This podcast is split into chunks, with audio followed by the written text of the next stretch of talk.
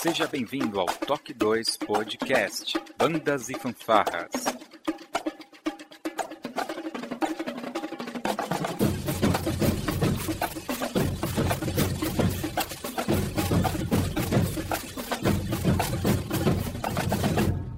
No ritmo da vida, na batida do coração.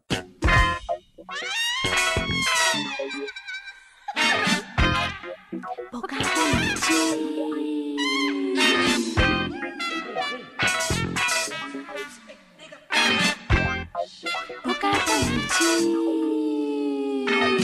dia, boa tarde, boa noite, sejam bem-vindos a mais um Toque 2 Podcast Bandas e Fanfarras no ritmo da vida, na batida do coração, diretamente de Ribeirão Pires, São Paulo. Eu sou Josi Slay e hoje está aqui comigo diretamente da cidade da chegada ele, o professor, maestro, arranjador e inspirador de pessoas que querem aprender música, diretamente de Guarulhos, Felipe Sangali, seja bem-vindo. Olá pessoal, Chaves é melhor que Friends. Nunca será, mas isso é uma longa discussão que não será dita aqui hoje. Não queremos deixar o nosso convidado aguardando diretamente de Caraguatatuba, São Paulo, uma cidade litorânea, o professor Eduardo Frois. Seja bem-vindo, Frois. Bom dia, boa tarde, boa noite para todos aí que vai escutar de dia ou de tarde ou de noite, não importa o horário. Não sei se no dia do lançamento ou bem depois disso, mas quero agradecer Josisley, Felipe pelo pelo convite de estar aqui conversar com vocês. É uma honra estar aqui. Como eu disse, é, é muito bacana ter o meu nome debaixo assim da, da, da Mônica Giardini, que para mim é uma, uma mulher incrível, uma puta maestrina, uma pessoa sensacional uma pessoa também como o Ramil Med. É muito legal ter o meu nome entre esses, esses outros tantos nomes. Eu tô citando esses dois, mas, pô, tem uma, um monte de nomes importantíssimos aí dentro da banda, do, universo da banda e fanfarras aqui do Brasil e também do exterior. Cara, para mim é um prazerzaço, um prazerzaço. Muito obrigado pelo convite. Muito bem. O podcast aqui do Toque 2 é bem isso mesmo, Frois. A gente busca dar a abertura para todos falarem, principalmente aqueles maestros, professores, né, dançarinos que eventualmente não teriam a oportunidade por outras vias. Então, a gente é esse catalisador aqui de ideias. Ah, esse podcast especificamente, essa série de podcasts que virá aqui, é uma série que a gente está tentando trazer pessoas que ensinam música de alguma forma nos seus canais de YouTube, nos seus projetos musicais. A gente vai tentar trazer mais pessoas com esse foco e hoje nós vamos bater esse papo com Eduardo Frois, logo depois da nossa vírgula sonora.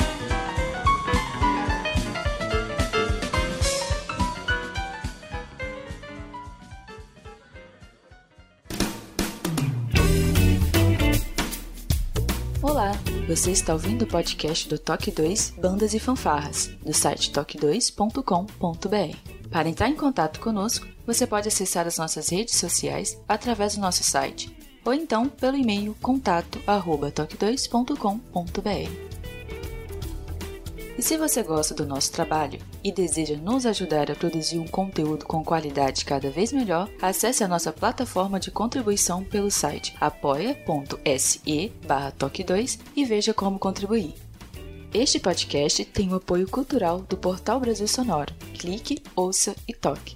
Para ter acesso às partituras, visite o site brasilsonoro.com.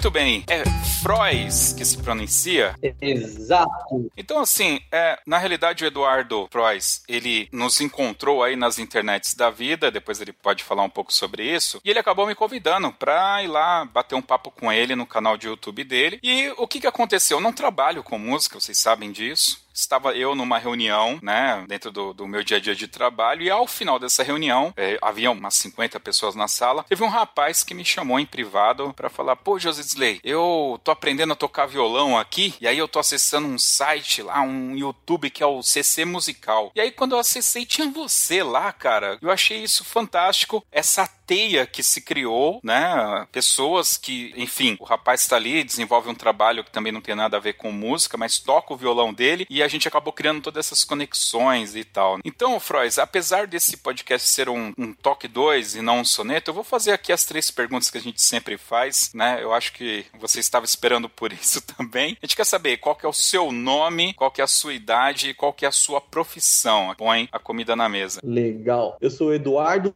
Frois de Oliveira, tenho 40 anos e eu sou educador musical em tempo integral. Pô, mas você trabalha do quê? Quem nunca ouviu isso, né? É, sou músico. Não, mas do que, que você trabalha? Não, sou educador musical. Não, mas você trabalha do quê? É só pra quebrar o clima aí. Eu, é... eu trabalho de professor. Eu trabalho é... de professor.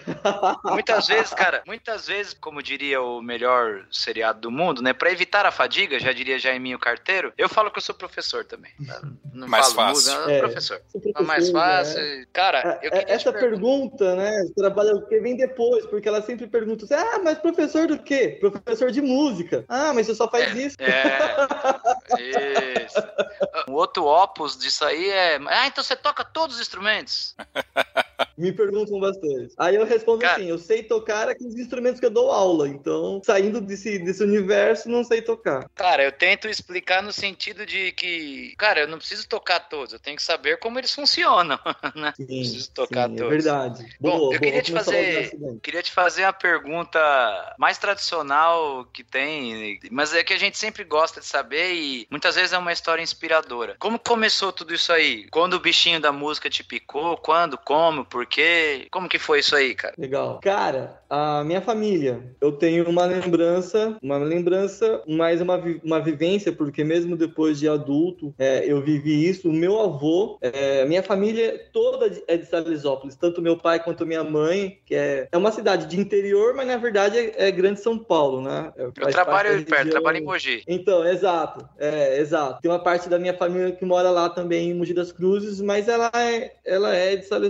Inteira. Então, eu cresci ouvindo meu avô tocando viola caipira, é, então eu cresci ouvindo o meu avô indo para as festas de São Gonçalo, ou cresci batendo os pés na catira, eu tenho essa, essa, essa lembrança, inicialmente, porque desde a minha infância, e aí minha adolescência, minha fase adulta, então a minha filha chegou a assisti-lo, né, tocando é, a viola, só não chegou assistindo ele dançando na catira, mas a viola, sim, ela ela ouve, já ouviu bastante, então esse meu avô paterno é que eu dou crédito que veio dele. Minha mãe também conta que os, os tios dela é, tocavam instrumentos musicais, mas eu nunca conheci, nunca vi, então eu não sei dizer ao certo. Mas do meu avô, sim, do meu avô, é, aliás, Freud é dele, né? Desse meu avô. Então eu cresci. Então, aos sete anos, meu pai me deu um violão de, de presente, de aniversário. Ele achou que eu ia me interessar. Mas criança, cara, não me interessei de início. E uma coisa interessante é que meu pai estudava. E depois que ele acabou os estudos, ele começou a tocar o violão. E o violão tava parado, não tem nada que fazer à noite, né? Ele, ele terminou os estudos depois de velho. E aí fiquei com ciúmes, pô, ele tá tocando o meu violão. O papo é esse. Então, pai, eu quero tocar esse violão. Ah, então tá bom. Me ensinou os primeiros acordes, a primeira batida. E daí começou, cara, aula particular de música, de violão, lógico. Estudei na. Hoje é EMESP, né? Escola Municipal. A Escola de, de Música, música de São Paulo. São Paulo. Mas na, minha, na época era a Universidade Livre de Música. Estudei lá durante cinco anos. Fiz também a IVT, na parte da música. Iniciei duas pós-graduações. Uma cheguei no final, só não, não concluí por motivo motivos variados, mas essas duas pós-graduações na, na, parte da, da, educação musical me, me ajudaram muito na, na, na, minha formação hoje, que eu, que eu tenho. Acabei de me formar, sou pedagogo, já tinha uma formação em licenciatura antes, né, na parte de letras, é, que também me, me ajudou muito a dar aula, que me ensinou muito a dar aula. Agora, hoje, em janeiro, terminei a minha faculdade de, de pedagogia. E no universo das bandas e fanfarras, eu entrei meio que de supetão sabe aquele esquema de necessidade? Puta, o que, que eu tenho que fazer? Eu preciso de um emprego é, estável, preciso de estabilidade. Rolou um concurso público aqui para bandas e Segura um pouquinho essa parte da, das bandas e fanfarras. Certo. Segura um pouquinho essa parte aí. É, eu queria explorar uma coisa com você, antes de você ir para essa parte das bandas. Eu também sou educador musical, né? Sou um entusiasta Legal. dessa área também gosto bastante. Eu queria que você falasse um pouco sobre a importância da pedagogia no ensino de música. Eu vou, vou explicar por que, que eu tô, tô dizendo isso. No meio de bandas e fanfarras, é, muitas vezes é, os professores, maestros, instrutores não se preparam, é, não preparam uma aula. Muitos não sabem o que é um plano de aula e não é um demérito. Às vezes o cara não pesquisou. E eu queria que você falasse um pouco da importância que você enxerga nisso, do preparar uma aula, do saber o que é uma competência da BNCC, do que é trabalhar uma habilidade socioemocional. Essa importância do enxergar pedagógico no ensino de música, o quanto isso te ajudou. Queria que você falasse um pouco sobre isso antes da gente partir para essa parte das bandas e fanfarras, por favor. Legal. Cara, eu vejo assim, em primeiro lugar, te ensina a não falar bobagem, né? É, o que eu observo, eu tenho colegas também que nem mal fizeram um conservatório é, de interior, então é um músico prático que tá lá comandando a, a sua banda, a sua fanfarra, e, e observando, eles, eles têm uma, uma visão visão limitada, né, do, do que, do que seja uh, o ensino propriamente dito, né? Então, como se fosse somente transferir um conhecimento para o aluno. O Paulo Freire, né? Agora vou começar a gastar aqui as minha, minhas citações, né? Pô, é isso aí que a gente Freire... quer.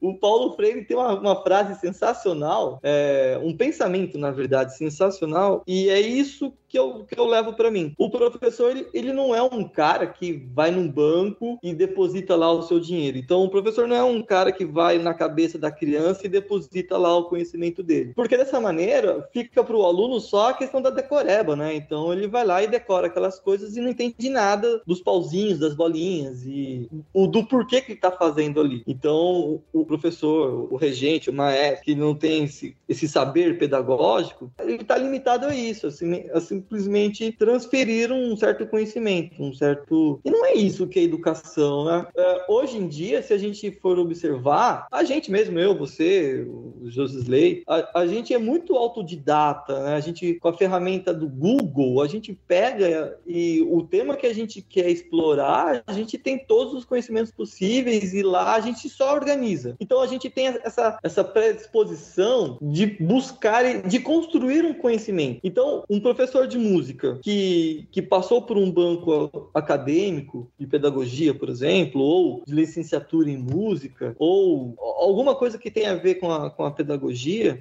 ele tem uma visão diferente. Ele, primeiro, ele vai ser um, um, um mediador do conhecimento. O, o Swansky que fala isso isso, né? O, o ele é muito interessante e, é um cara que eu amo, que eu gosto de usar. Pra, eu, eu dou aula do jeito que ele ensina, eu, eu gosto disso. Ele parte da vivência do aluno. O aluno, antes de pegar um instrumento, ele já sabe música, né? E os professores mais tradicionais falam: não, você não sabe música. Não, ele já sabe, ele já sabe como ouvinte. Eles sabem identificar o timbre da voz do cantor preferido, em primeiro lugar. Ele sabe identificar se o, o a, a, música que ele canta ou toca, a banda que, que, ele, que ele prefere, é gospel, é rock, é forró. Pô, isso não é um conhecimento musical importantíssimo? Lógico que é. Talvez ele não sabe as notas na partitura, mas é um conhecimento musical importantíssimo. Então, um, um maestro hoje, se, se tem esse saber, ele, com esses conhecimentos, ele vai fazer a, a criança a ter curiosidade em aprender mais coisas e buscar por si próprio, eh, na sua vivência, mais conhecimento, mais saber tocar. Então, o professor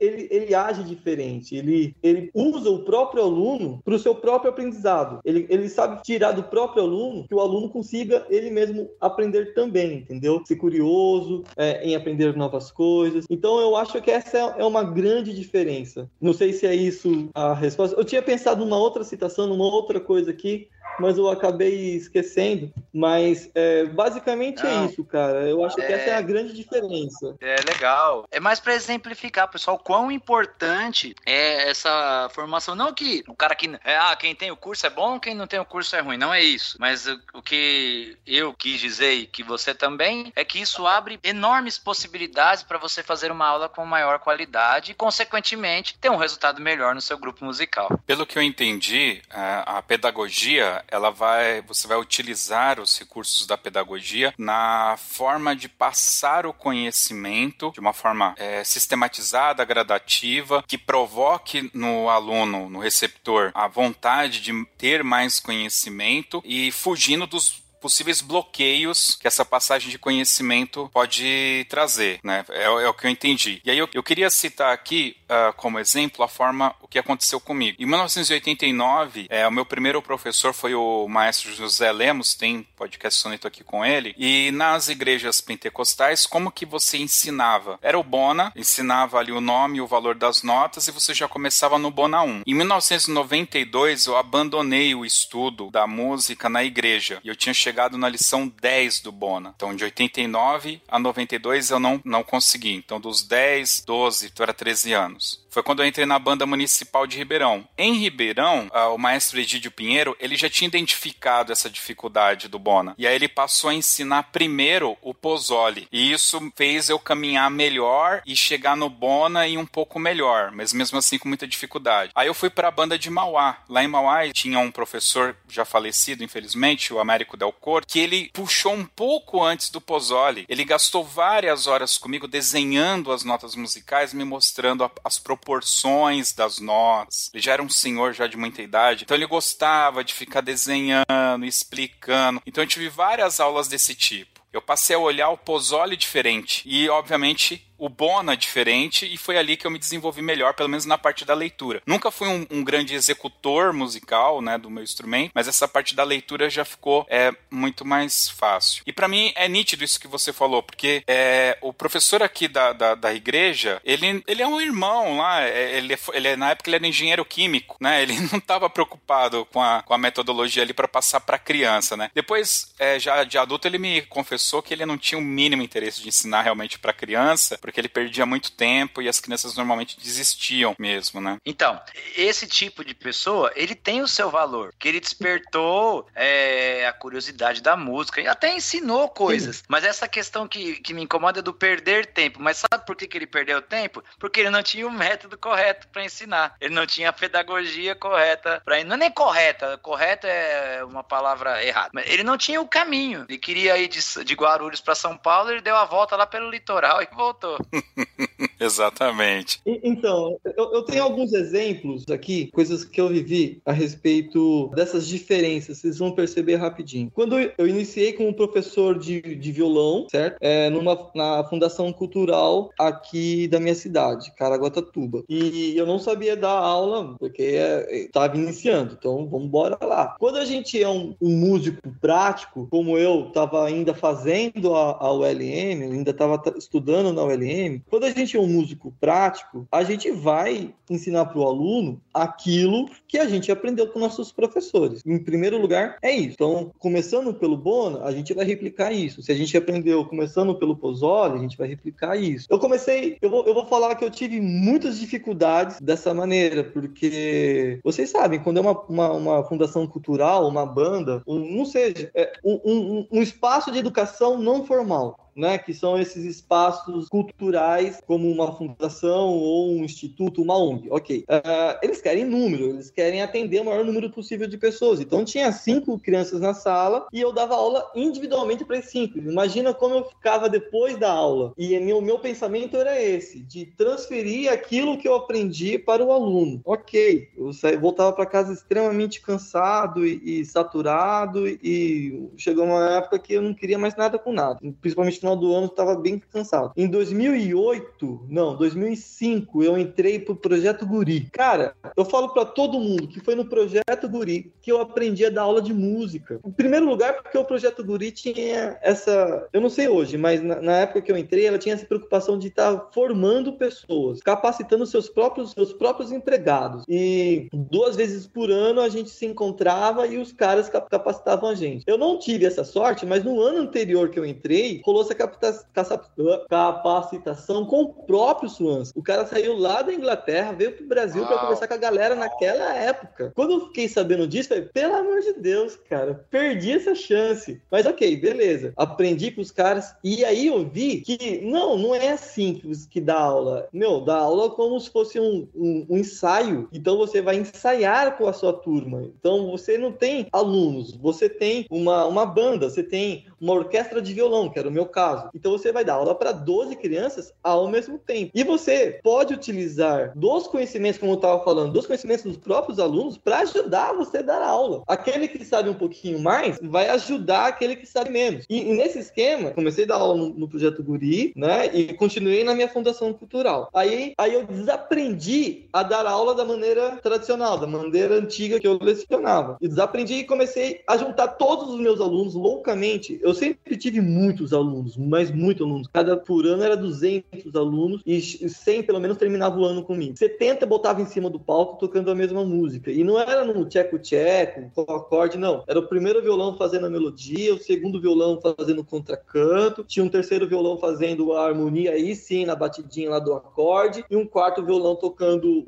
o, o, o baixo, ainda tem, tinha um violão que fazia a bateria no tampo do, do instrumento. Dois alunos chegou no final do processo dos estudos, já para o final do ano, dois meses, três meses antes do final do ano, onde eu já estava preparando a apresentação de final de ano, já estava nesse processo, e os dois moleques entraram lá de paraquedas, alunos novos, pumba, numa turma que já estava super adiantada. Aí eu pensei, puta, cara, o que, que eu ia fazer com esses caras? Não, começar do zero eu não vou porque aí é sacanagem. Vou voltar daquele jeito antigo, porque eu vou ficar só nos dois, os outros vão perder conhecimento vou fazer o seguinte, já que a gente está nesse processo de ensaio de apresentação, vou dar a partitura. Os caras nunca tinham lido partitura na vida. Entreguei a partitura na mão do cara, chamei fulaninho, senta do lado desse e você vai me ajudar com ele. E nisso foi. Nisso foi que no final dos três meses, esses dois alunos estavam tocando melhor que os outros que estavam lá é, naquele, naquele grupo. Porque, além do, do conhecimento que eu passava para eles, tinham os amiguinhos que estavam ajudando eles no processo e eles acabaram se apresentando. Dois, três anos depois, rolou um festival de violão aqui na, aqui na minha cidade e foi convidado o Henrique Pinto. Para quem não sabe, o Henrique Pinto é o professor de violão, falecido também, mas é o educador do violão. O cara foi aluno do Isaías Sávio. O, o, era o, o, nome, é o nome, né? O nome expoente do violão aqui no Brasil, na educação musical do violão aqui do Brasil. E ele assistiu essa apresentação com 70 alunos em cima do palco. A gente tocou quatro músicas básicas, simples. Esses dois alunos estavam lá em cima. No final que eu desci do palco, ele foi lá no cantinho, me chamou e, e disse essas palavras. Eu nunca mais vou esquecer. Cara, é... lógico, ele não falou cara, né? Um cara super elegante, é... maravilhoso a, a fala dele. Eu nunca faria um trabalho como esse que você me apresentou aqui. E aquilo de lá me marcou de um modo excepcional. E ali eu entendi o, quão importante era o meu trabalho. Né? A metodologia que eu tinha aprendido no projeto Guri e que, do meu modo, eu fui, é, junto com os alunos, fui desenvolvendo. Nossa, até arrepia porque realmente foi um, foi um dia muito especial para mim. E aí você entende que essa pedagogia, essa metodologia ativa de ensino, né, que se chama metodologia ativa de ensino, é o que que vai fazer o professor até sabe, o caminho é, de não perder o tempo com o aluno. Né? Na verdade, ele perdeu o tempo de si mesmo. Ele não, como você falou, não tinha um caminho correto. Talvez ele não tinha entendido que o, um, um, amiguinho poderia ajudar o outro. Se ele tivesse entendido isso, talvez seria mais bonito, assim, mais interessante para ele. Ele sofreria talvez um pouco menos. Então, é, é, essa história, esses exemplos que eu dei, mostram muito bem a diferença que eu mesmo passei como um educador. É um, um método mais tradicional e depois um método mais ativo e, e, como isso me trouxe um resultado importantíssimo que foi uh, essa fala do, do, do, do Henrique Pinto, né?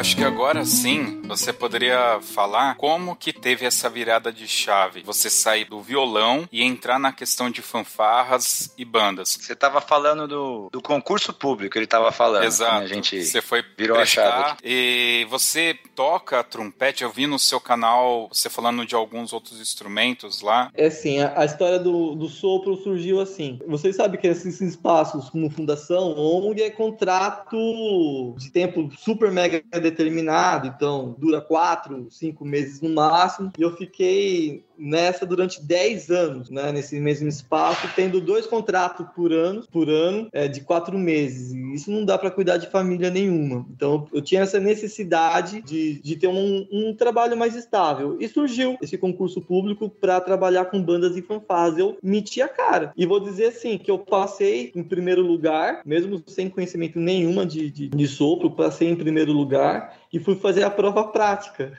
o meu vizinho, ele é trompetista da igreja da Assembleia de Deus. E ele me viu crescendo e a gente sempre falou sobre violão e eu bati no dia certo, cheguei lá na casa dele. Israel, pelo amor de Deus, me ensina isso aqui que eu preciso passar agora na prova prática. E ele me ensinou a, a soprar todos os conhecimentos musicais, me mostrou a escala, né, as sete posições, e todo o conhecimento musical que eu tinha do violão transferi pro, pro trompete. Estudei durante um, dois meses é, veio uma banca do pessoal de Osasco fazer aqui a, a, a coisa, e eu, malemar, fiz a minha prova. É, lógico, dois meses você não consegue fazer muita coisa, mas mesmo assim ele, a banca percebeu meu esforço, viu que toda a parte teórica dos instrumentos eu conhecia, como você falou, Felipe. Eu não preciso tocar o instrumento, né? Mas preciso saber como funciona. Então, isso eu mostrei para eles, eles perceberam que eu estava ok, então eu passei com a nota máxima lá que deveria passar. E aí fiz um estágio com um dos meus amigos aqui da banda municipal da cidade. Fiquei seis meses com ele aprendendo a tocar a tuba, trombone e o trompete e o eufônio também. E tô até hoje. Hoje, lógico, um desenvolvimento um pouco melhor, né? Mais, mais fluência no instrumento. E os vídeos da internet surgiram assim da seguinte maneira: o Centro de Capacitação Musical, o CC Musical é Centro de Capacitação Musical. Eu tava com saudade de dar aula de violão e os meus primeiros vídeos foram de violão. E, e como fiz dois, três vídeos lá de violão e na sequência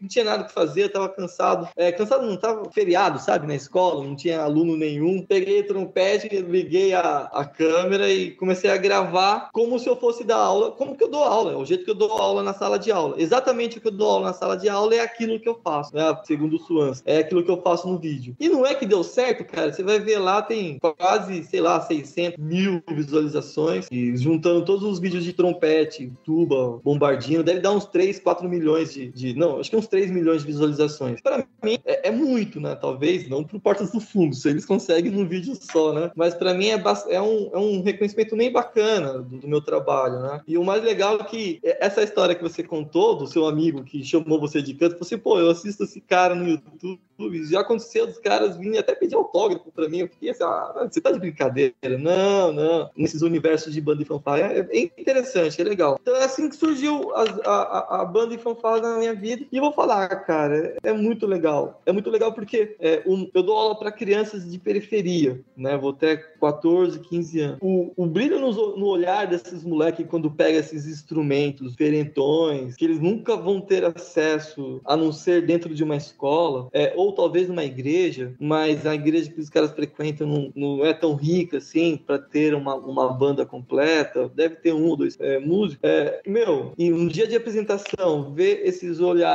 brilhando assim, porque viajaram, porque fizeram uma boa apresentação, é, é, é de, é, de, outra, é de outro mundo, cara. Então, a, a minha felicidade mesmo, talvez não seja os caras tocarem virtuosamente, mas a minha felicidade é ver esses caras tocando, é, o público aplaudindo eles, eles e eles voltando para casa como como reis, assim, como nossa, aquele público me aplaudiu, que maravilha. Isso levanta tanto a autoestima da criançada periferia, como eu disse, sem, sem recurso, sem oportunidade. Isso traz um novo, um novo horizonte. Tem esse ano faz 10 anos em agosto que eu tô nessa nessa lida. E vou falar que é, eu pouco perdi de aluno para esse mundão maluco de meu Deus aí, é, nessa, nessas quebradas doidas aí. Eu, pouco aluno eu perdi, poucos alunos de fanfarra eu perdi nessas quebradas. Porque esses momentos de, de autoestima, de elevação espiritual, de, de, de se sentir bem, cara, não, não, não tem preço. É, essa é a minha vida, é o que eu amo fazer hoje em dia. Muito legal. Você sabe, você falando isso, é algo que você sabe, vocês Toque 2 sabe que eu colaboro com a minha comunidade cristã aqui, regendo a, a nossa banda também. Né? No, quando a gente criou a banda aqui na igreja, hoje não mais, porque a parte financeira tem falado muito mais alto. Mas a gente viajava bastante para congressos em outras igrejas. Né? O pessoal não sabe, mas tem um, um circuito de bandas e orquestras evangélicas que faz encontros em todo o Brasil, tá? E a gente participava muito disso. Assembleia de Deus, né?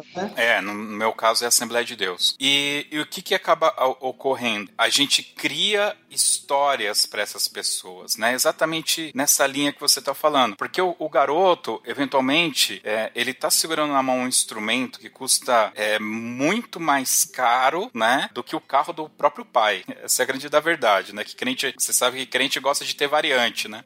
Então, às vezes o instrumento custa mais caro. Mas aí, o que que ocorre? Até aproveitar aqui para dar esse testemunho aqui para vocês, né? Eu fui num casamento do, do segundo, do, do, É que lá a gente não usa números, né? Mas o outro maestro da banda, que por acaso foi um aluno nosso, lá meu e tal, né? 25, 27 anos agora, ele se casou e eu fui lá no casamento dele e tal. E aí juntou toda aquela criançada que era da banda junto com ele, vieram conversar comigo. Então, muitos se casaram, já têm filhos. E quando eles chegaram, a gente foi conversar do quê? Daquelas viagens. Então a gente criou uma história para eles, né? Lembranças e sentimentos que eles vão carregar por toda a vida, independente se eles vão ou não continuar na lida musical, né? Então, e essas histórias eles vão passar para os filhos deles e eventualmente querer que os filhos deles também tenham acesso a tudo aquilo, né? Que foi bom, foi uma, uma, uma época legal para todos esses. Dentro desse contexto, violão, bandas, é, lá você é um grupo de metais só ou é uma fanfarra ou é uma banda marcial? Que tipo de grupo que você trabalha lá? Eu tenho duas corporações que eu trabalho. Eu tenho uma banda de you. De tambor, é, somente banda de tambor, e eu tenho essa banda marcial. É, ambas são em, escolas próximas uma da outra. São escolas municipais ou estaduais? Municipais, municipais. Então eu tenho uma banda marcial e uma banda de, de tambor. Tá, eu sei que na, na, no litoral que você está aí, as bandas de tambor, de escaletas, elas têm bastante aderência, né? Bandas marciais, eu vejo que tem algumas também, até de grande qualidade, principalmente quando você vai falar de Cubatão, é bastante conhecido, o Colégio Santista. Nem sei se o Colégio Santista ainda existe, mas eu me lembro que era bastante lembrado pela banda marcial também. Você participa dos circuitos de bandas e fanfarras aí da AFABAN ou uh, de prefeitura ou algo do tipo? Não, eu não faço parte da UCFABAN também não. Eu participei durante, antes da pandemia, lógico, do circuito dos amigos, né? Dos amigos. Então, fiz bastante representações com o pessoal dos amigos lá. E tinha um, tinha um festival muito bacana que eu gostava gostava muito de participar nessa pandemia, que é o Festival de Bandas e Fanfarras da cidade de São Paulo, que era desenvolvida pelo Marcelo, né, e depois pelo é, Juraci. Eu participava bastante disso. E, e eu dava bastante prioridade para este evento, exatamente porque não tinha essa questão da pontuação, essa questão da competitividade. É, eu dava bastante ênfase neste evento por conta disso, né? Mais para eles viajar, terem a experiência de viajarem, lógico, vai ter lá um, uma, uma, pontuação, vai ter uma planilha para você ler depois, mas, meu, não, não, não, importa. Eles vão ficar em ouro, prata ou bronze e eles vão todos voltar felizes para casa, né? Isso é mais importante. Então, eu dava prioridade verdade é isso. Esse evento, eu já participei com bandas minhas também, e eu acho ele legal que ele tem um cunho educacional, né? Tá é, inserido na, na, questão da escola, e a gente, como trabalha com banda de escola, eu acho legal essa coisa. É, é, parece que é uma diferença mínima, mas não é. é. Ele tem essa virada de chavinha. E uma outra coisa muito importante, para mim, que marcou muito os meus alunos, e com certeza os seus, cada aluno ganha uma medalha. É, exato, isso. Então, os meus guardam essa medalha, muitos até hoje, né? Ele pode ter ficado em último lugar, isso pouco importa, mas ele ganhou a medalha. Para ele, cara, aquilo é a melhor coisa do mundo. Com certeza. Frois, a gente falou aqui de um primeiro momento onde você se dedicou muito ao violão. Pelo que eu entendi até aqui, o violão é a grande paixão musical. Posso estar enganado? Você pode comentar isso. Depois vem as bandas e fanfarras também acabaram entrando na sua vida e acabou, pelo que eu tô entendendo também, é quem paga as contas e possibilitou você ter família, filho, etc, né? Muito bem. No meio de tudo isso, tem a CC Musical, que é um canal no YouTube, aonde, como eu falei,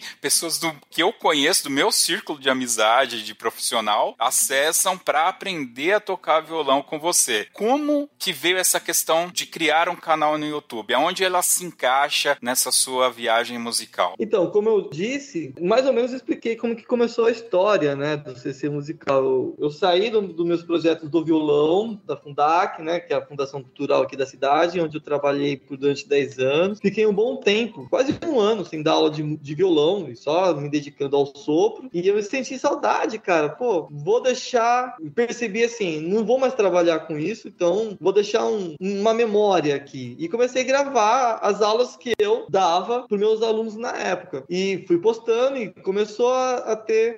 Começou a ser assistido. Muitas pessoas começaram a assistir. Na sequência veio o sopro. É, como eu disse, tava, era um feriado, eu tinha que cumprir o horário, tava sozinho lá na sala, na minha sala da, da, da banda. Peguei o trompete, botei a câmera assim em cima da estante de partitura, organizei assim para não cair, apertei o REC e fiz a mesma aula que eu dei para os alunos e postei. A partir daí, como deu super certo e começou a ser assistido por muita gente, eu comecei a gravar todas as minhas aulas, não só do violão, mas do sopro, e de repente eu comecei a, a gravar aulas de pandeiro. Eu não sou pandeirista também. Na verdade, o meu instrumento é violão, como você acabou de falar, mas eu comecei a gravar de outros instrumentos que eu sabia para ter material, porque quando eu estava estudando para passar no concurso público, não tinha material. Esse era o meu pensamento. Em 2011, 2012, não tinha vídeos de trompete como tem hoje. O cara ensinando a fazer embocadura, o cara ensinando a fazer é, mas a escala, meu, a escala do Ré, Mi, Fá, Sol, Lá, Si, Dó, não, não tinha ninguém que fizesse isso. Então, fui na marra, tudo mais, o meu vizinho me ajudou, mas material no YouTube não tinha. Acho que eu fui um dos primeiros. Lógico, não fui o primeiro. Devo ter sido uma, uma primeira leva aí de gente. E aí cresceu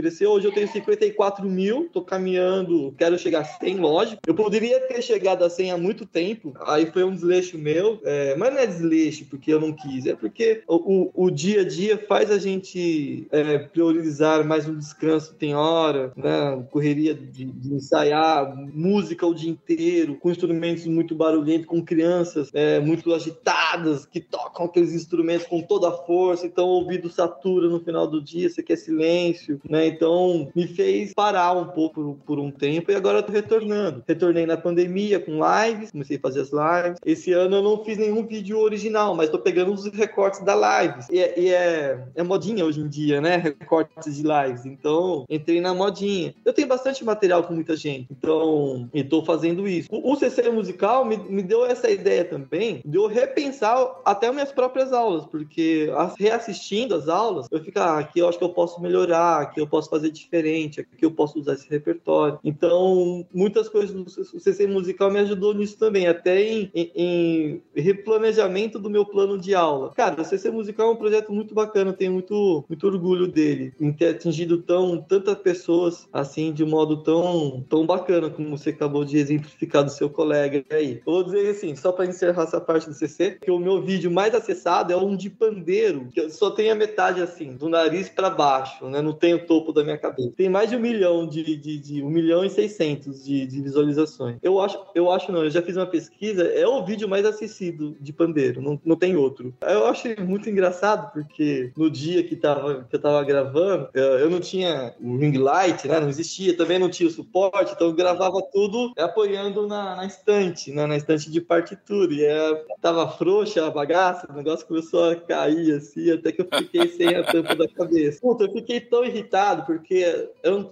um, vídeo de seis minutos que eu demorei 20, quase meia hora, assim, né, para gravar, porque eu não sabia editar muito bem, então eu tentava gravar tudo de uma vez. Então imagina quantas vezes que eu tinha feito a, a, a coisa. Falei, puta, não, não vou fazer de novo. Fiquei estressado, editei mais ou menos lá e voltei, cara. Ficou escondido o, o, o vídeo por uns dois anos. E nos últimos três anos é o vídeo que bombou. Eu tenho mais ou menos mil visualizações por dia do mesmo vídeo, desse daí. Cara, para mim, mil visualizações no dia num vídeo é muita coisa. É, para mim é, entendeu? O tamanho do meu canal é. Então, é, é, o, é o que no final do ano eu tiro lá a graninha, é, 60% é desse vídeo que vem a graninha do AdSense lá para mim. Então, já pagou muita conta essa. Já viajei muito com ele, com, com ele, com esse, esse vídeo de pandeiro que tá só o nariz para baixo, é muito engraçado. Eu percebo que na, na realidade, às vezes as pessoas gastam muito tempo e até eventualmente dinheiro para fazer um vídeo e tal e editar. E a, quem está procurando, está procurando uma resposta muito simples para um problema que ela está tendo naquele momento, né? Sim. Eu, o pessoal aqui que eu dou aula, eu tô dando aula também na, na pandemia, a gente começou do meio do ano de 2021 para cá dar aula é, virtual. E aí eu estava sentindo que o pessoal estava tendo muita dificuldade, então eu gravei as lições do Pozzoli. Quando eles começaram a é, chegar no Bona, eles estavam indo, só que chegava ali na lição 50 e poucos, começava a ter dificuldade. E começaram a pedir para eu gravar. Ah, grava, grava. Eu falei, não, pô, já gravei o Pozzoli, isso aqui é fácil, né? O Pozzoli é difícil, isso aqui é fácil agora. E aí um dia eu tava aqui de bobeira, eu peguei e lasquei, gravei da 1 até a 60, mas assim, descompromissado. Tanto que se você vai ouvir lá o áudio, né? Não tá aquelas coisas, é só para os alunos aqui. Cara, eu coloquei isso no Spotify, a lição 74, Bona, tá com mais de 700 acessos, cara, no Spotify. Talvez se eu tivesse colocado, falei, não, eu tenho que colocar no YouTube agora pra, pra ganhar uma grana também, né? Mas é porque isso. Eu sinto que as pessoas, é, o, aquele, aquele músico que não, não quer ser profissional, ele quer quebrar aquela barreira, aquela dificuldade que ele tá tendo, ele vai procurar diretamente algo é,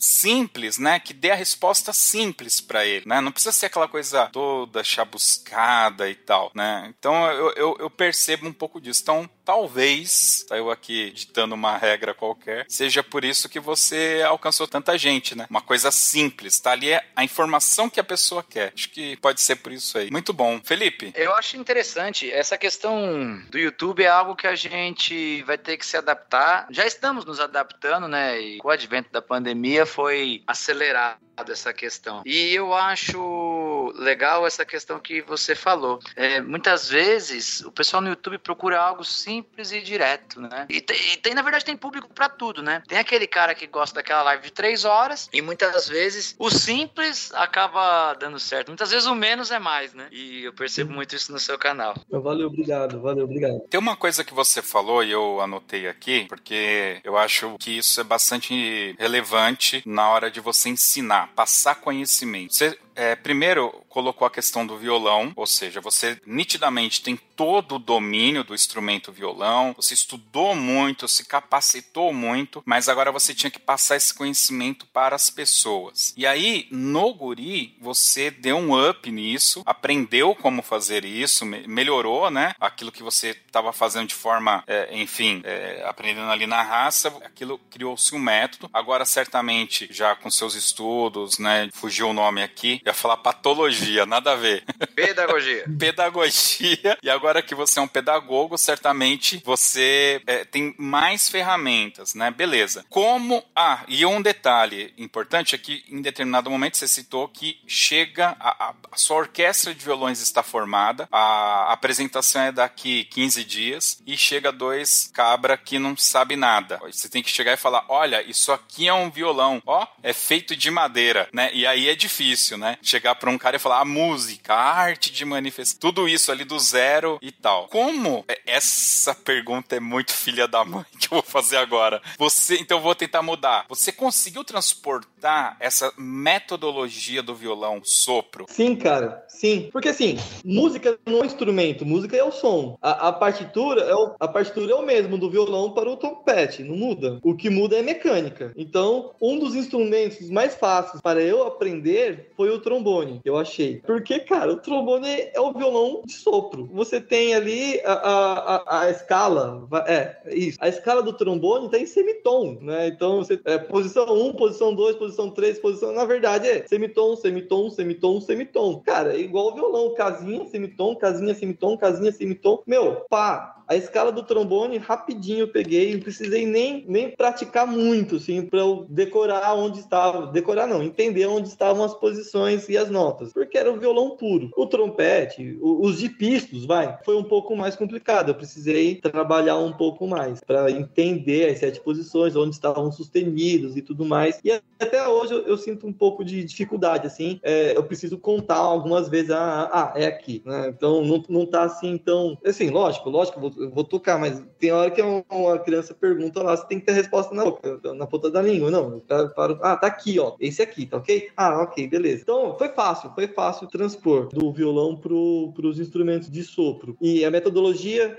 igualmente. Quer ver? Basicamente, como é que eu dou aula? Como é que eu ensino a partitura? Já nas primeiras aulas, eu, eu ponho lá uma, uma, uma melodia simples, com uma ou duas notinhas, sempre na semínima, falo que aquela nota é a nota Sol e que ela tem que acreditar em mim, que aquela é a nota Sol. Não pode ser outra. Por quê? Aí eu falo da clave mas é nota sol. A criançada entendeu que segunda linha é sol, a outra bolinha, então trabalham muito repetição. Então é uma pauta só com nota sol, quatro tempos de pausa, quatro notas sol, quatro tempos de pausa. Ele faz isso por alguns compassos. Pronto, entendeu ali? Vamos para a próxima nota. Com o tempo ela vai construindo as notinhas. E então, primeiro antes de, de tocar essa melodia, se eu falo para ela, falo, não falo que é semínima, falo que é a bolinha com pauzinho. São as cinco linhas, conta de baixo para cima. Ah, olha a bolinha está onde? Ah, a bolinha está no espaço. Ah, qual espaço de baixo para cima? Espaço 2. Que nota que pode ser a nota 2? Ah, na clave de sol? Ah, espaço 2, perdão. É, é, o Lá. Ah, e onde que é o Lá no, no trompete? Ah, lá, o trompete aqui. Ah, que interessante. Agora toca, vê o som da nota Lá. Ah, é assim. Então vamos lá, vamos repetir? Um, dois, três, quatro. Lá, lá, lá. Olha. Pausa, pausa, pausa, pausa. Da mesma forma que eu fazia no violão. Então,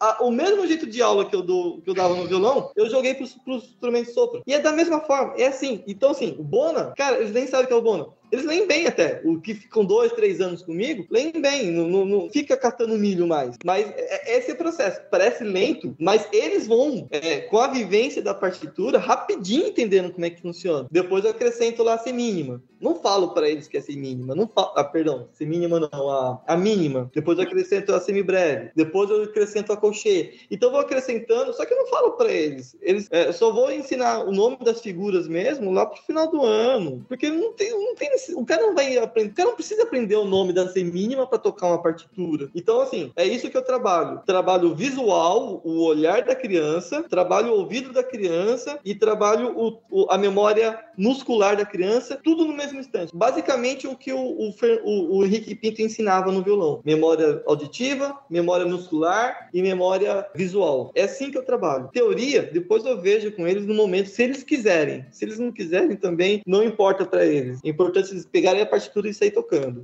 Esse método que você usa, eu gosto muito disso. É bem inspirado no Suzuki, né? Não sei se você é. gosta, se você acompanha. Sim. E, e, justamente o que eu ia te perguntar, mas você já respondeu antes de eu perguntar. Que eu ia perguntar se você utiliza os educadores musicais, né? Os principais, mas já vi que você é Suzuki total. Eu sou também um grande entusiasta da aplicação dos métodos, é, dos, das pedagogias do Orff, Suzuki, Kodari, Dalcroze nas minhas aulas. E eu vi que sua aula é total Suzuki. Eu gosto muito disso também. Antigamente, né, o Josley até falou, o pessoal queria que o aluno primeiro lesse para depois tocasse, né? E a gente vê que não, né? Muitas vezes ele não é tocar de ouvido, mas é, a gente caminha muito melhor utilizando esse método agora da primeiro você toca, depois você vai paralelamente aprendendo a ler. É, o, o violão é, é, um instrumento interessante, né? Porque o, o violão não precisa você saber ler partitura para tocar, né? Você toca sem ler partitura partitura. O violão você também não precisa ler cifra para você tocar. Você também pode tocar. Existem muitos, muitas pessoas que tocam um violão é, e não leem cifra, né? Principalmente esse pessoal mais do interiorzão. Mas, cara, sabe? Aperta lá o dó, ele fala que é o dó, mas se botar o Czinho na frente dele, não, não vai falar que é dó. Então eu acho interessante. Então o violão, ele, ele, é interessante por conta disso. É um instrumento que você fala primeiro antes de aprender a ler, né? É como se fosse a nossa, nossa língua, né? Nossa, nossa língua materna. Você aprende a falar primeiro, desde criancinha, com a mãe falando, falando, falando na, na, na, orelha da criança. A criança aprende a falar. Depois ela na escola vai aprender a escrever, depois a gramática, depois isso, aquela sala. O violão é interessante por conta disso, né? Então, eu fui da mesma forma. Aprendi a tocar primeiro com meu pai, depois eu fui numa escola particular. Mas até chegar na escola particular, eu já, eu já sabia tocar. Eu já, já cheguei lá tocando, porque meu pai tinha falado, ó, isso aqui é o dó mostrou para mim, ó, aperta assim, assim, assim, assado, que esse é o dó, esse é o ré menor. Aperta aqui, aperta aqui, aperta aqui, esse é o ré menor. Escuta o som, plá, plá, plá, plá, plá. Meu pai não sabia nada de música e não sabe até hoje. É, ele fez até aula comigo depois, mais para frente, mas ele não ele não é um músico, ele é um, um, brincante do instrumento, do violão, do teclado, agora que ele gosta de fazer. Eu acho que essa, esse é o chato, vamos falar assim, ok? Dos instrumentos de sopro, né? Porque você não, não aprende primeiro a, a tocar de um jeito livre, como violão. Você já, já você tem que ler a partitura para você tocar, senão você não toca. Não toca a música da igreja, não toca as músicas que gosta, não consegue tocar de ouvido. Então, é, talvez seja complicado. O... Tô pensando nisso agora, ok? É, o ensino do, dos instrumentos de sopro é, por conta disso, porque ele não é ele não é ensinado naturalmente, né? Ele é meio que forçado. Você tem que estudar, né? Não sei se você concorda, Felipe. Concordo.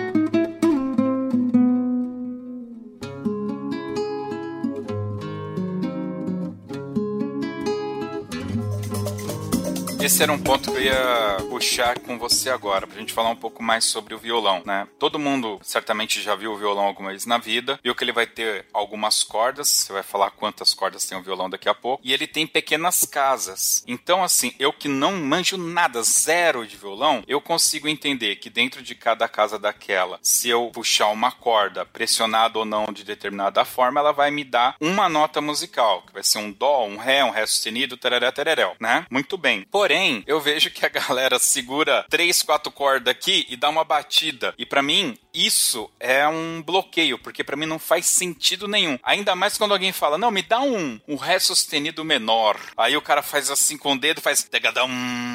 E eu falo, meu, que parada maluca é essa, cara? Você consegue explicar pra gente de forma bem sucinta, cara, o que, que, que ocorre? Quantas é, cordas tem? Se, se, se, faz sentido é isso aí que eu falei? Ó, quer ver, ó? No violão você faz o, o naipe de trompetes. Trompete 1, trompete 2, trompete 3. Pronto. É aquilo que o cara faz no violão. Sozinho. Aperta três. É, sozinho, exatamente. Quando ele dá essa batida, que ele segura as cordas, é isso que ele tá fazendo. É isso que ele tá fazendo. Ele tá fazendo o naipe de trompetes. Ou, se você quiser um pouco maior, ele tá fazendo um, um acorde do naipe de, de, madeiras ou de metais. Ou ele tá fazendo o acorde do naipe de, de cordas friccionadas, né? Do violino. E ainda faz orquestra, a tuba no né? polegar. E ainda faz a tuba no polegar, exatamente. Né? Então, de uma maneira que o pessoal da, da banda é, vai entender, é isso que o cara faz no violão. Ele, ele faz um naipe completo ali, com as três vozes, né? Três, quatro vozes. Como que aquela batida da mão dele ele tem algum sentido? Ele, tá, ele tem que bater numa, no, numa corda específica? Ou ele se, o que importa é o que ele segurou com a mão é, esquerda? Não. Ah, por exemplo,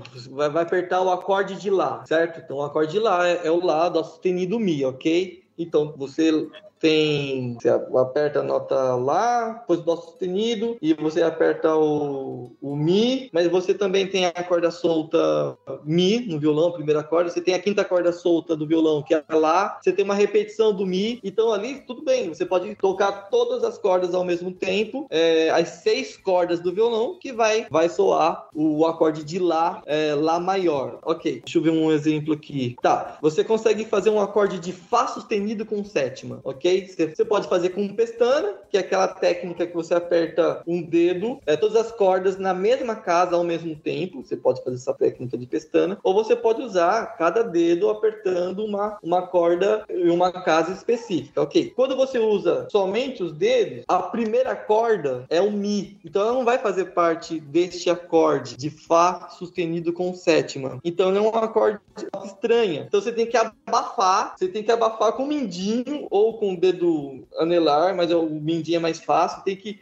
Ter com sétima, tem mi, sim, pô. É, tem que dar uma pequena inclinadinha na, na, na no mindinho, assim, pra poder abafar a primeira corda, porque senão vai estar tá fazendo um acorde. É, uma nota estranha do acorde. Ali, né? Vai fazer uma nota estranha no acorde, né? Um, um acorde de nona menor. E, e aí não é isso que você quer. Né? Então você tem que abafar com os próprios dedos que tá sobrando ou com o dedo que tá apertado, dar uma pequena inclinadinha para poder abafar para ele não soar. Quando você for blém no violão, ele vai soar bonitão, porque você tá usando um artifício, um, um não é uma técnica, é uma técnica, mas é um artifício para poder abafar as cordas que você não quer que soe. Entendi. Acho.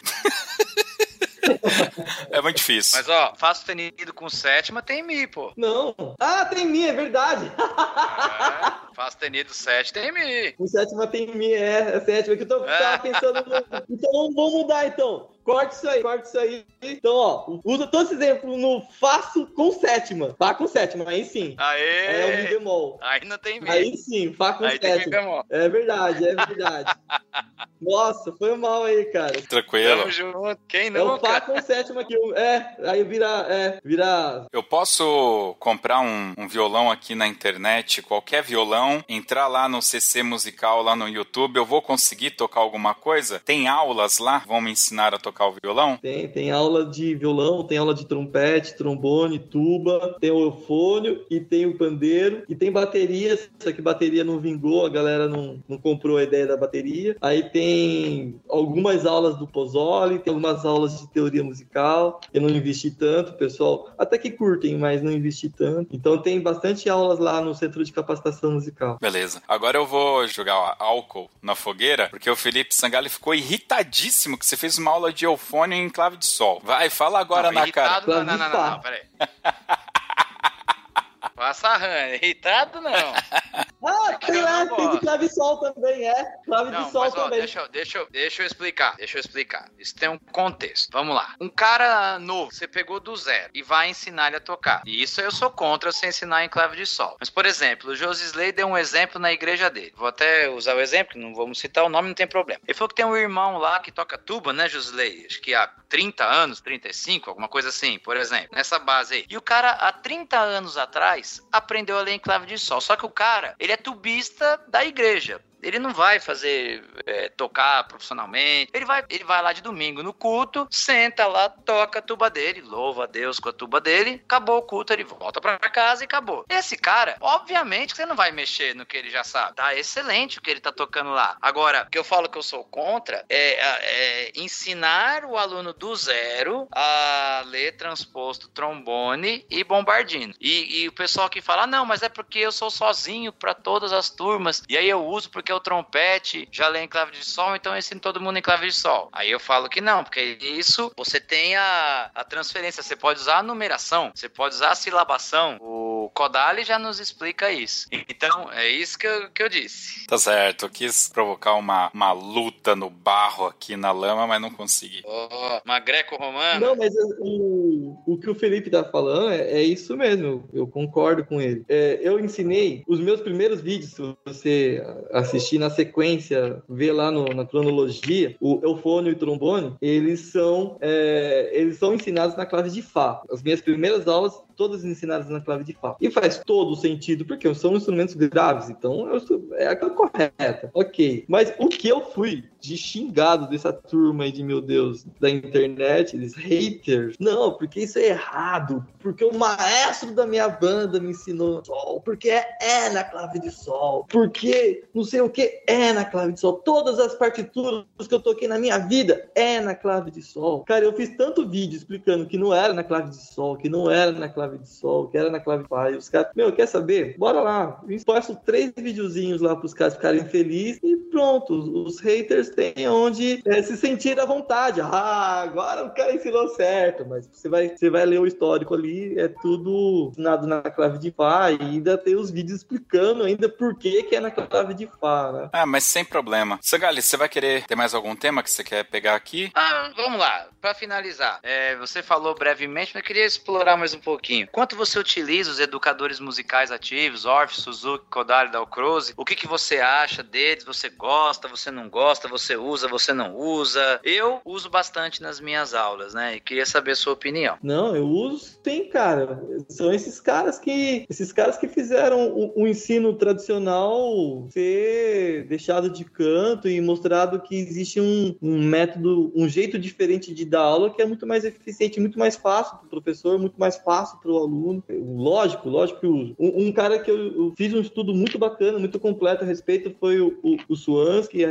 a, respeito do lado do CLESP, né, do tecla, da, da, da Flavinha Clavinel, que traz esse, esse termo tecla. É, fiz um trabalho muito bacana com ele nessas minhas pós-graduações, que foi super legal. É, é, o, é o jeito que o Projeto Guri ensina, traz, né, primeiro partir do background do aluno, né, é, e usar isso, esse background para ensinar música. E E, do meu jeito de ensinar aula, você falou do Suzuki, né? Então tem um pouco de Suzuki, já tem um pouco dele, do, do, do Swansky, porque a, a, o repertório que eu, que eu pego é baseado no repertório dos alunos. E aí tem um monte de técnicas do, do, do Swansky, de forma, daquela expressão, daquela, daquele espiral dele lá que, que eu utilizo em sala de aula. Então, sim, lógico, lógico. Eu, eu uso bastante uma mescla. O Orff eu conheço muito pouco. Vou falar para você que eu sei que tem lá os instrumentos dele, mas nunca, nunca utilizei. Mas o Swansky é o cara que eu, que eu gosto bastante. O, o Suzuki, eu pego essa parte dele, então eu uso sim. É, só continuando aqui no, no CC musical, eu tenho uns dois ou três vídeos ali, acho que uns dois ou três mesmo, que eu falo sobre o Bona, né? E até um jeito, não sei se vocês já chegaram a assistir os meus vídeos sobre o Bona, que eu sugiro jogar fora, né? Você já falou de, de botar é, álcool, gasolina, querosene na, na, fogueira, então eu acho que deve ter explodido agora. Mas eu, eu sugiro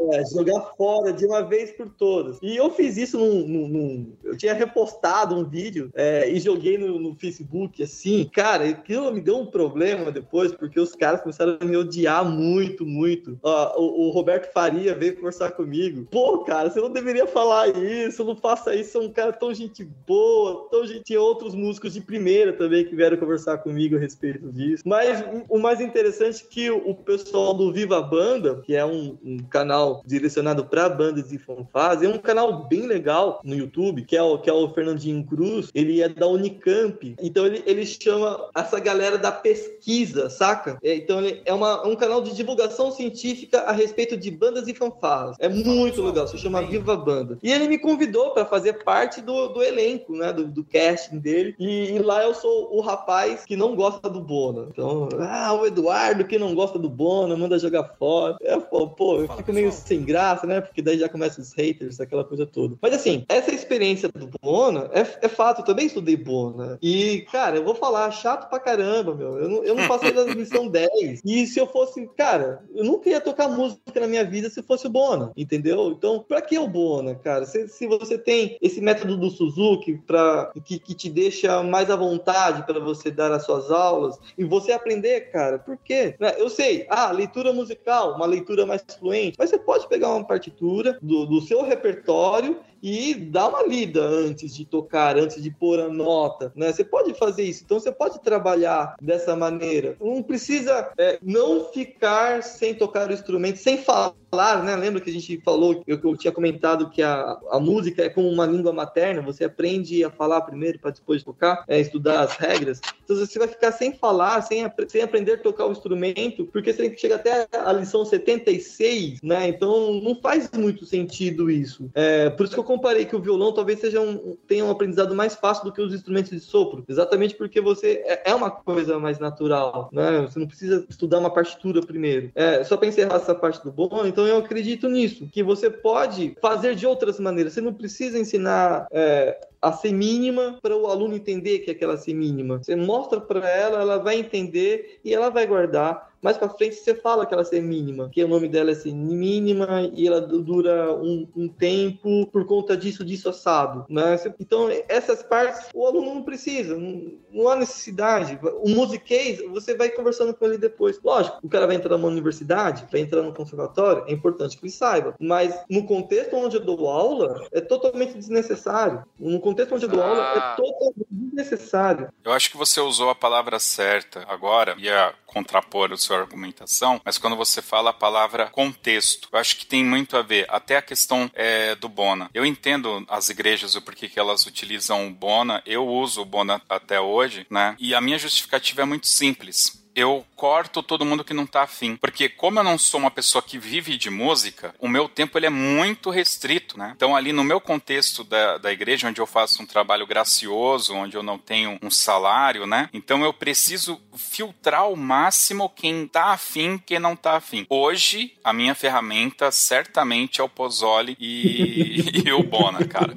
Com mas, assim, certeza. Assim, eu acho que assim, muitas vezes, não importa o que você passa, mas como você passa. Com certeza. É, lógico. Com certeza, com certeza. Esse é certamente outro ponto. Bom, Frois, infelizmente, assim, aqui a gente não vai conseguir tratar de todos os temas, né? O que eu posso dizer aqui para o pessoal é visitem o, no YouTube o canal CC Musical. Lá vocês vão encontrar diversos vídeos, como alguns aqui já comentados pelo Frois, tá? E vai ter link aqui no post, tá? Então só é você acessar o toque2.com.br, procurar lá o podcast do CC Musical com o Frois. Vai ter todos os links que a gente falou aqui, vai ter referências de materiais extras para vocês acessarem. Frois, como é normal aqui no Toque 2, eu gostaria de abrir aqui esse espaço no final para você fazer uso da palavra e aí você pode é, comentar alguma coisa que ficou faltando, pode cobrar uma dívida de alguém, se você quiser também, mandar alguém ir para onde você achar melhor que deve ir. Enfim, o espaço ele é seu, fica à vontade. Caras, eu só quero agradecer pelo convite. É, foi muito legal, muito divertido, foi gostoso. Eu espero que o que eu tenha falado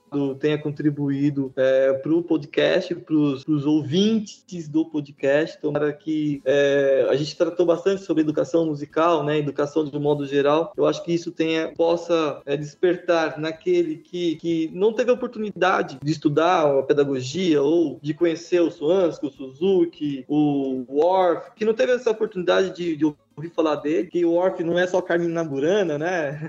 É muito Opa. mais. né? Então é muito mais. Que possa usar o Google e qual é que é o nome que o cara usou mesmo? Swansky? Beleza, vou pesquisar quem é esse cara, tentar ler o, cara, o livro do cara. É, quem é o Suzuki? Ah, bora lá, vamos ver o que, que esse japonês tem a dizer e ouvir o japonês, ler o japonês. Então tomara que isso seja, esse, esse episódio seja para os, os ouvintes esse pontapé inicial aí da educação musical. Eu gostei, foi muito bom para mim, muito valeu. Muito obrigado à dupla aí, valeu. Muito obrigado ao Toque 2. Valeu! Vamos agora para a Dica Cultural.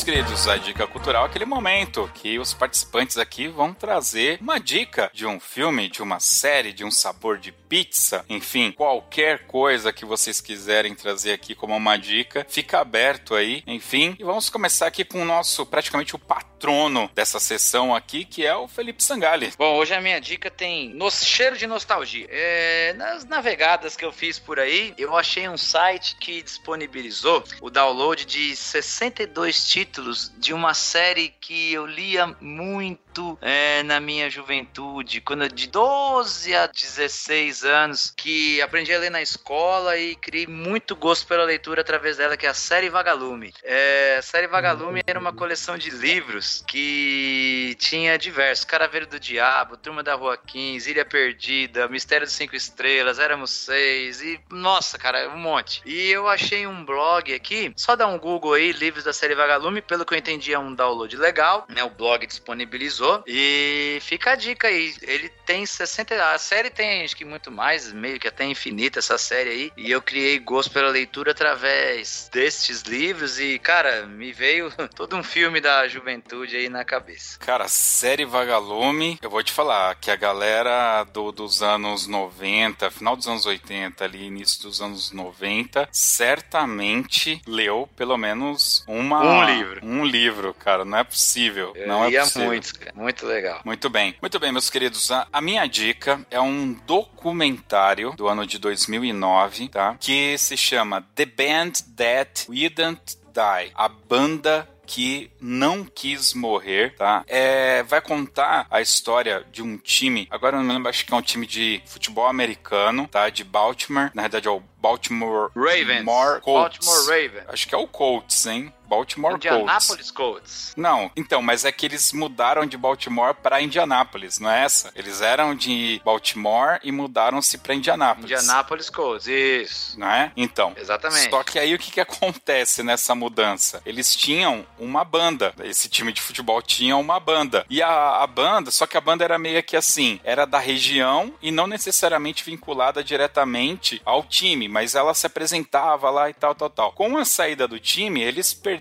recursos, né? E aí vai contar toda a trajetória para que essa banda ela continuasse viva, né? Por isso que é basicamente assim, é, é a banda que não quis morrer, basicamente uma tradução livre, seria mais ou menos isso daí. Ele está disponível, infelizmente, apenas legendado para alguns. Felizmente. Tem no Star Plus, a banda que se recusou a morrer, né? Bastante interessante, fica aí de 2009, essa é a minha dica. Frois, qual que é a sua dica cultural? Cara, eu tenho duas, pode ser? Duas leituras. Claro, sim. Beleza. Então, um relacionado à música, que é um livro do José Miguel Wisnik, se chama O Sonho e o Sentido. É, é um livro clássico dele e é muito bacana porque ele conta a história da, da, da música é, de uma forma não linear, né? Então, ele trata da história da música por temas. Então, é, é o tema da, do modal, depois do tonal, depois da tonal. E, e é legal isso, de tratar por temas, porque ele, ele fala, em alguns momentos, é, do atonalismo numa época que talvez seja modal, entendeu? Que a gente, na, na história europeia, a gente estuda como se estivesse lá, lá na Idade Média. Trata, por exemplo, do. É, é assim, ele trata por temas. É a história da música dentro desses, desses mega temas. E é muito legal, é muito bom, é, é bem esclarecedor. E um, uma historinha legal, sim. Então eu acho que é, é, um, é um, um, livro bem, bem interessante, que abre bastante a cabeça e pode é, confundir também as pessoas que têm uma, uma visão mais tradicional do que a música. Ah, o segundo livro é do, do Ailton Krenak, se chama Ideias para Adiar o Fim do Mundo. É um livrinho fino pra caramba, tem 100 páginas, um livrinho de bolso. E é muito legal, porque são compilações de algumas palestras, de algumas reuniões que o líder indígena né, da, da, da tribo Krenak, é, Ailton, ele é um, um cara bem é, posicionado nessa questão do ativismo indígena no Brasil e no mundo também. Ele, ele convidado por diversos países para falar a respeito de como estão as coisas aqui no Brasil. E é um livro que fala sobre isso, como ele fala sobre como é que o homem é, se desconectou de tal maneira da natureza a ponto de destruí-la. E ele dá um alerta Cara, a humanidade tem que mudar a cabeça, tem que mudar a, a sua forma de pensar o mundo para para a gente adiar o fim do mundo, porque o negócio tá, o planeta tá pedindo socorro há muito tempo e a gente continua a consumi-la. Então é, é, um, é um livro que dá ideias é, sobre como adiar, como o próprio o título fala, ideias para adiar o fim do mundo. Eu acho que é uma leitura da Companhia das Letras. Ambos os livros são da Companhia das Letras, né? Então são livros de fáceis acesso, assim. Em qualquer Saraiva tem. Existe Saraiva ainda? Acho que Existe. não. Existe. Né? Fechou. então é isso aí, cara. Muito bem, vamos agora então para o Toca na Pista.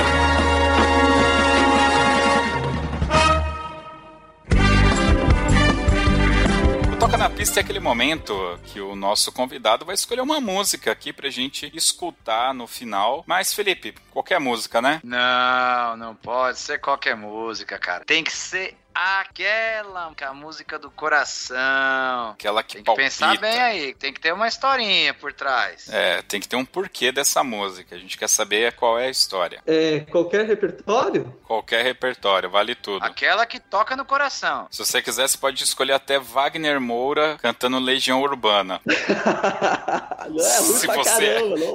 Obrigado. É ruim pra caramba, não vale. É a única forma que eu consigo fazer esses caras falarem mal do Wagner Moura. É citar essa mancha é, na carreira dele. Caramba, não rola, cara, não rola. Cara, tem um disco que eu achei sensacional e me impactou muito. Tem vários discos, na verdade, mas tem um que, que me impactou muito, que é o, o Clara Crocodilo, do Arrigo Barnabé. Eu tive a oportunidade de fazer um trabalho de faculdade sobre ele no curso de letras. Eu fiz uma, uma faculdade de letras e tive a oportunidade de, de entrevistá-lo para fazer esse trabalho. Eu fiz um trabalho sobre Tropical e eu cito lá o Clara Crocodilo como, como essa mistura, né, da, da, da música pop com o dodecafonismo, e eu tive essa oportunidade, um, um, um, amigo, um grande amigo meu estava fazendo um curso com ele na época, ele e abriu essa, essa oportunidade de estar conversando com o próprio, cara, então foi muito legal, foi muito bom. Então tem esse disco, Clara Crocodilo. Tem uma outra, posso falar? Surgiu aqui na cabeça. Para mim a música mais linda que tem é Beatriz, do Chico e do Lobo. Ô, você é doido. Grande circo místico. A interpretação do, do, do, Milton Nascimento. Pra mim, essa é a música mais bonita de todas. Bom. É isso. É do álbum então, Grande Circo Místico. Grande Circo Místico. E a, a, a Jardine, né, a,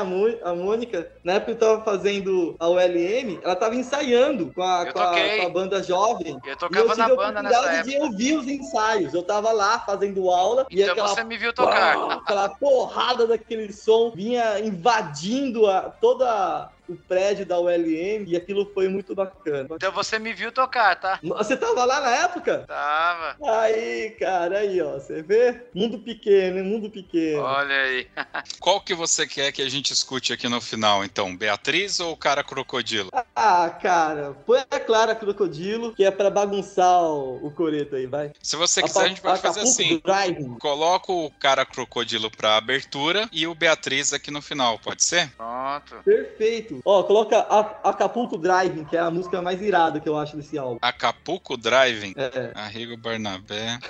Acapulco Driving. Esse cara, ele já foi no Bolinha. Depois eu vou ver o que, que ele foi cantar lá no Bolinha, um tal de Uga Uga. O Duda Neves, né, um puto de um baterista aí. Eu tive a oportunidade de trabalhar com ele no Projeto Guri. E ele foi baterista do, do Arrigo na, na época do Clara Crocodilo. E o mais interessante é que ele viajou, ele, ele fez a turnê dele, do, do Clara Crocodilo, lá na Europa. E foi nesse momento que ele tocou na, na, na Alemanha. E teve a oportunidade de ganhar esse prêmio de melhor. Prêmio não, mas a, a consideração de ter sido, naquela, nos anos 90, o melhor baterista do mundo nos anos 90. E eu aprendi muito com o Duda Neves é, como pessoa, sensacional. Aprendi muito do instrumento dele da e, e aprendi muito assim como ser humano. Ele, ele tinha umas frases impagáveis assim, né? Tipo, parafraseando a Bíblia, ele falava assim: "Pô, deixa os mortos para lá". O tempo todo ele falava dessa maneira, eu achava ele sensacional. Acho ele sensacional. Ele tá entre nós ainda. Então, é, tem essas conexões assim é, desses desses caras que eu conheci, tive a oportunidade de conhecer e, e ser amigo assim. Então, por isso que eu, esses dois, um que tem esse sentimento legal das pessoas que eu conheci e outro porque é, é a música mais linda que, que existe aí no, no universo, que é a Beatriz. Muito bem, Eduardo, obrigado por esse bate-papo fantástico aqui sobre educação musical. Conhecemos aí um pouco do seu trabalho com o CC Musical e a sua jornada de vida e de carreira musical. Felipe Sangali, mais uma vez obrigado pela sua participação. Sei que você gosta desses temas. E para você, ouvinte que chegou até aqui, o nosso muito obrigado. Teremos outros programas dessa série de educação musical, que é algo que o pessoal tem pedido muito pra gente a gente vai conhecer aí as várias formas como alguns maestros ensinam, né, nas diferentes regiões do Brasil. E para você ouvir esse e outros podcasts do Toque 2, acesse o nosso site toque2.com.br. Não deixe de nos seguir nas redes sociais e lá no Spotify tem todos os nossos programas disponíveis lá. É isso, vamos agora com Beatriz. Valeu, até o próximo Toque 2.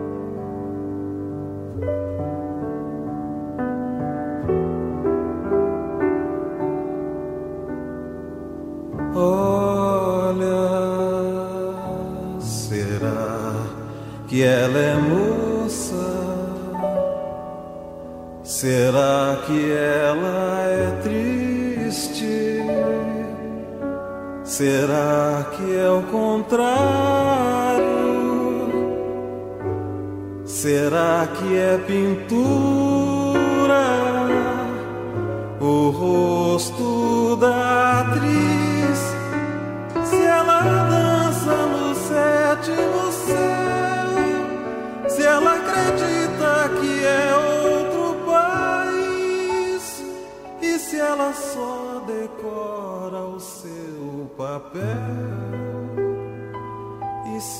Pudesse entrar na sua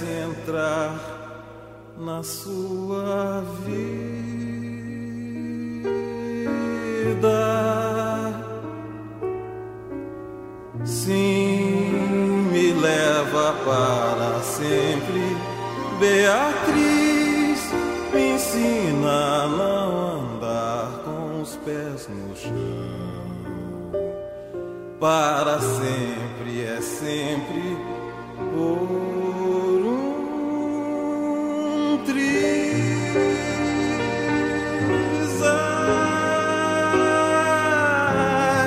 Diz quantos desastres tem na minha mão.